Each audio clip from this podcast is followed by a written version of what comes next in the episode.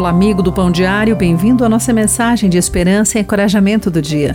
Hoje lerei o texto de Timothy Gustafson com o título Ainda Meu Rei.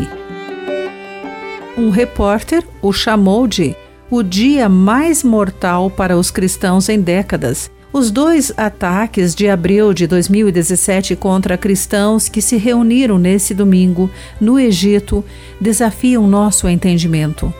Não temos uma categoria para descrever tal banho de sangue.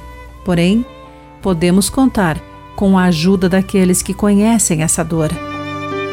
A maioria do povo de Jerusalém estava no exílio ou havia sido assassinada quando Asaf redigiu o Salmo 74. Derramando a angústia do seu coração, ele descreveu a destruição do templo pelos cruéis invasores.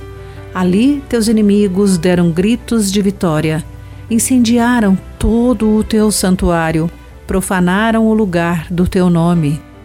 Mas o salmista encontrou um jeito de resistir, apesar da horrível realidade, e encorajar-nos para que também resistamos. Tu, ó Deus, és meu rei desde a antiguidade e trazes salvação à terra. Esta verdade permitiu que Asaf aclamasse o grandioso poder de Deus, mesmo que, naquele momento, a salvação divina parecesse distante. Ele orou: Lembra-te das promessas da aliança. Mesmo que a justiça e misericórdia pareçam distantes, o amor e o poder de Deus não diminuíram. Podemos dizer com Asaf: Tu, ó Deus, és meu rei. Querido amigo, guarde isso em seu coração. Aqui foi Clarice Fogaça com a mensagem do dia.